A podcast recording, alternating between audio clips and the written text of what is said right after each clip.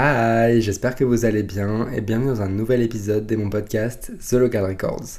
Alors aujourd'hui les gars, j'ai envie qu'on discute un peu de la solitude parce que j'ai remarqué que ces derniers temps, c'est un sujet qui est hyper romantisé, hyper glamourisé et je pense que c'est un peu un sujet à double tranchant et que ça peut être vachement un piège pour soi-même, ça peut être quelque chose de hyper bénéfique comme un truc de hyper négatif donc j'ai envie qu'on en discute un petit peu. Je pense que je vais commencer par vous expliquer un peu mon background avec la solitude. Faut savoir qu'en grandissant, moi j'avais super peur d'être tout seul. J'ai un souvenir hyper marquant de moi dans un landau. C'est pas vraiment un landau, vous savez, les lits avec les barreaux hauts pour les enfants. J'étais dans un lit comme ça et j'étais en train de faire la sieste. Et ma mère donc était dans une autre pièce. Et je me rappelle pleurer et paniquer parce que j'étais tout seul. Et j'ai un souvenir de moi hyper fort qui escalade ce lit. Donc je ne sais pas si j'étais vraiment un mini-moy ou alors si les barreaux étaient extrêmement hauts. Je penche plus pour la première option. Mais je me rappelle escalader et après chercher ma mère dans la maison en pleurant parce que j'avais super peur. J'ai une autre anecdote comme ça pour vous compreniez un peu le level de peur que j'avais. Euh, ma mère était partie faire une course et j'étais tout seul, mais j'étais quand même vachement plus vieux. Et c'est la première fois que j'ai utilisé le fixe, c'est-à-dire que j'ai appris à utiliser un téléphone, à utiliser le téléphone fixe, parce que j'avais peur d'être tout seul donc j'ai dû appeler ma mère, ma mère en plus qui venait à peine de partir.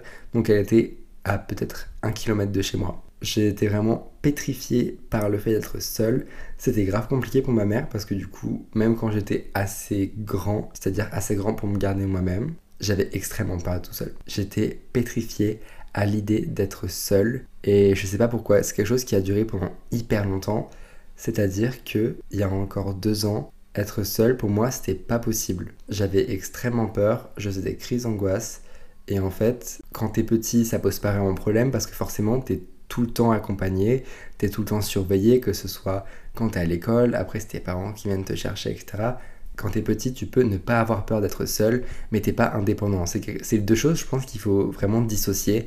Être indépendant, pour moi, c'est quand tu peux te gérer tout seul sur une longue période. Genre, par exemple, si tu peux rester tout seul deux jours, te faire à manger, etc., etc. En fait, vivre ta vie tout seul, sortir, aller au cinéma tout seul, aller au restaurant tout seul, etc., etc.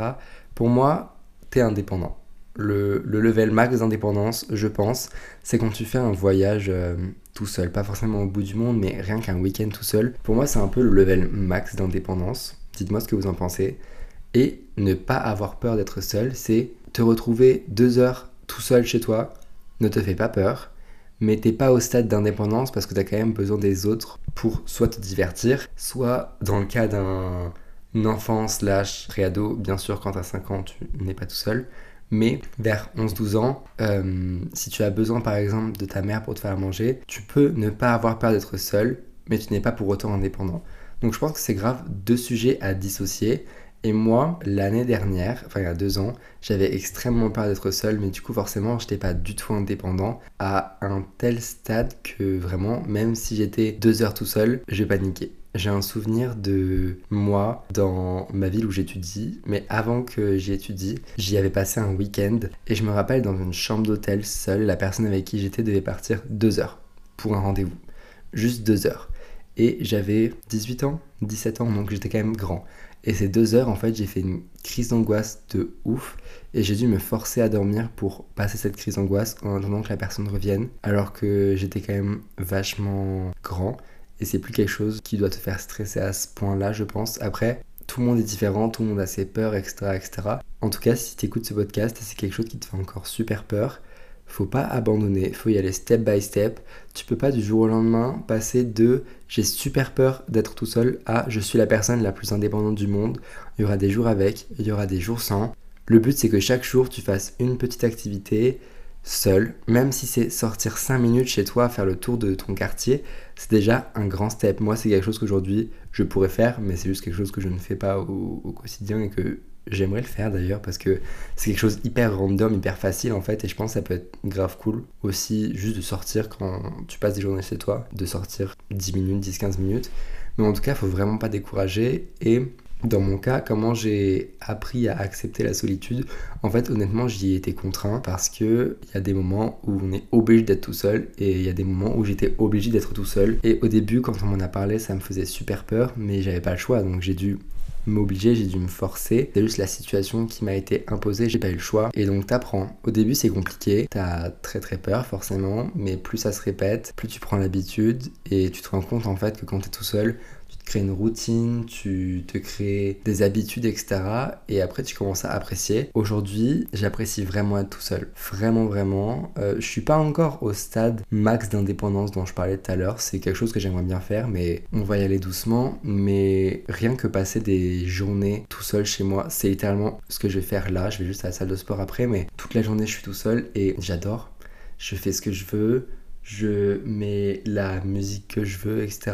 Et en fait, tu n'as plus à prendre en compte la pensée de quelqu'un d'autre, et donc tu peux être 100% libre. Et c'est un sentiment qui est ouf. Après, il y a des personnes qui sont juste pas faites pour apprécier être seul, et c'est grave, ok. Et c'est vrai que j'ai l'impression qu'en ce moment, sur les réseaux sociaux, il y a une sorte de culte de la solitude qui est en train de s'installer, ou même qui est plus qu'installé. Quand je parle de réseaux sociaux, je pense surtout à TikTok pour être honnête. Bien qu'Instagram prône un peu ce, ce sort de culte de l'indépendance et de la solitude, mais en tout cas, moi, c'est quelque chose que je remarque plus sur TikTok. Peut-être que certaines personnes vont plus le remarquer sur Instagram. Je pense que ça dépend du contenu qu'on regarde et de l'algorithme, comment l'algorithme a compris ce qu'on aimait, etc., etc. Enfin bref, moi, c'est sur TikTok que je l'ai remarqué. Peut-être que vous, ce sera sur Instagram. N'hésitez pas à me dire, je suis toujours curieux. Mais en tout cas, c'est vrai qu'au travers des différentes trends, pareil, je pense plutôt aux vlogs. Vous avez les vlogs des personnes type euh, clean boy à esthétique ou clean girl à esthétique. Mais en tout cas, je parle des vlogs y a des personnes qui passent toute leur journée toutes seules et qui idéalisent en fait vachement le fait d'être seul. Et je pense que autant c'est quelque chose qui peut avoir des points hyper positifs, autant c'est quelque chose qui peut être hyper négatif, comme je vous le disais au début, et j'ai envie un peu qu'on discute de, de ces points positifs et de ces points négatifs. Je pense que je vais commencer par les points positifs. Pour moi, je pense que ça peut aider les gens qui ont peur de faire des choses seuls, par peur pour le coup du regard des autres, de se faire violence, entre guillemets. Et je pense qu'il faut vraiment faire la différence entre les personnes qui ont peur d'être seules par le regard des autres et les personnes qui ont peur d'être seules, mais juste qui ont peur de se retrouver seules dans une pièce, seules dans une maison pendant un certain laps de temps. Parce que je pense que les personnes qui ont peur d'être seules par rapport au regard des autres, c'est des personnes qui ont envie d'être seules, c'est des personnes qui ont envie d'expérimenter, par exemple, d'aller au cinéma tout seul, d'aller au restaurant tout seul, mais qui n'osent pas par rapport au regard des autres.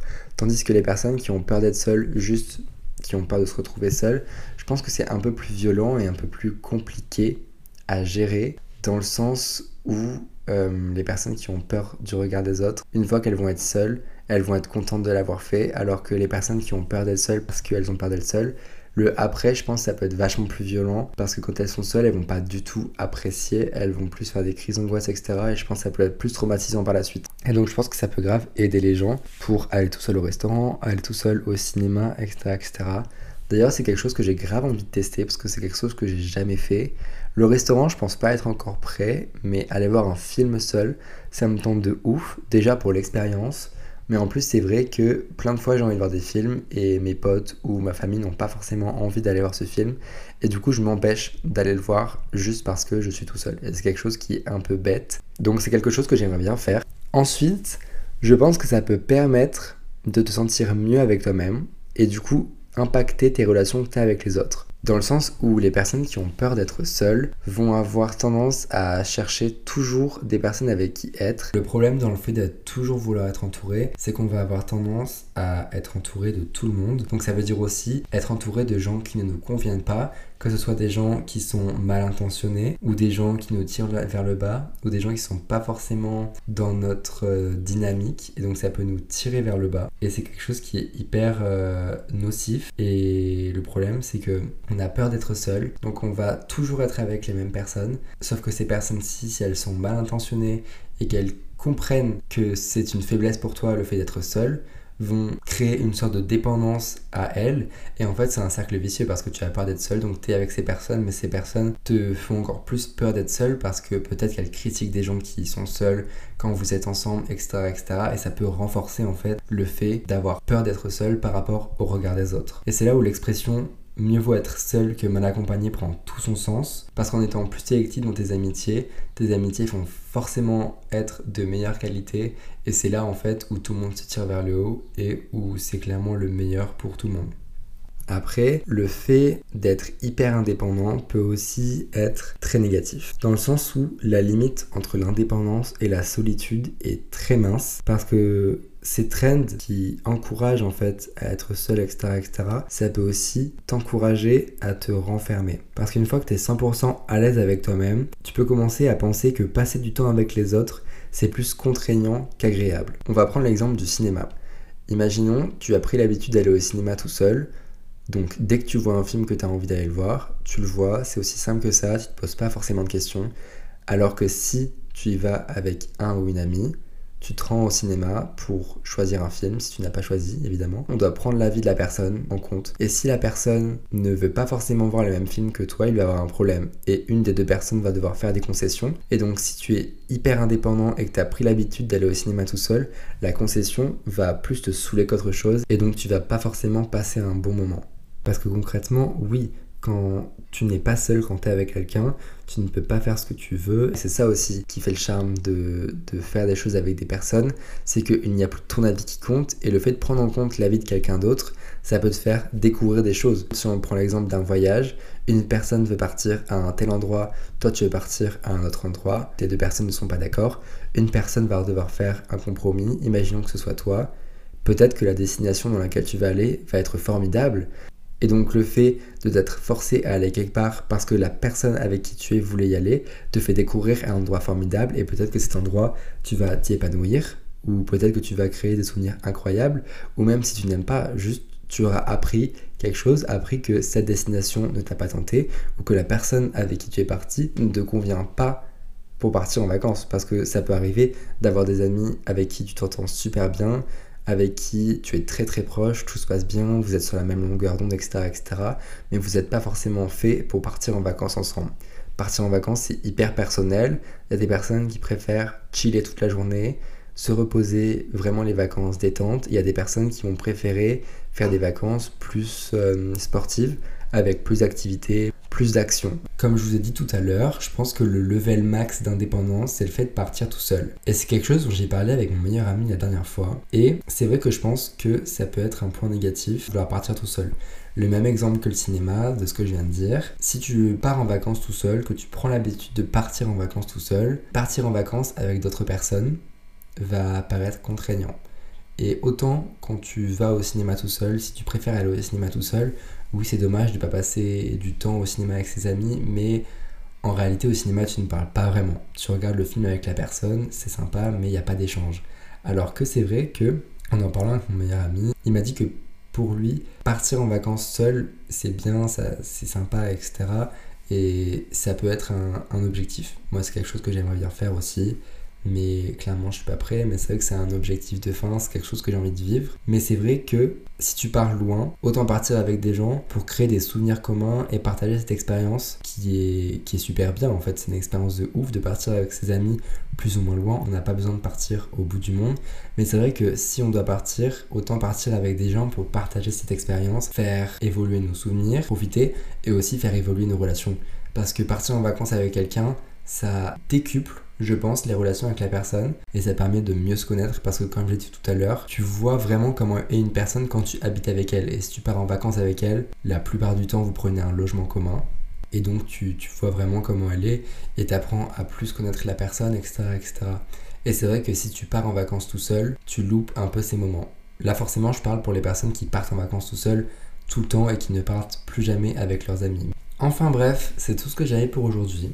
J'espère que cet épisode vous aura plu. Comme toujours, n'hésitez pas à me donner des retours, soit sur Spotify, ou alors n'hésitez pas à follow The Local Record sur Instagram et m'envoyer un DM pour me dire ce que vous en avez pensé. Dites-moi aussi si ce format vous plaît. J'essaie de faire des épisodes de 15-20 minutes pour pas que ce soit trop long, donc n'hésitez pas à me dire aussi si vous aimez bien les podcasts très très longs ou si ce temps à peu près 15-20 minutes vous convient. En tout cas, ça m'a fait grave plaisir de discuter un peu avec vous. Merci d'écouter, ça me fait vraiment grave grave plaisir et on se retrouve dans le prochain épisode. En tout cas, passez une bonne journée ou une bonne nuit. Tout dépend du moment où vous écoutez ce podcast. Mais, mais voilà quoi. Bye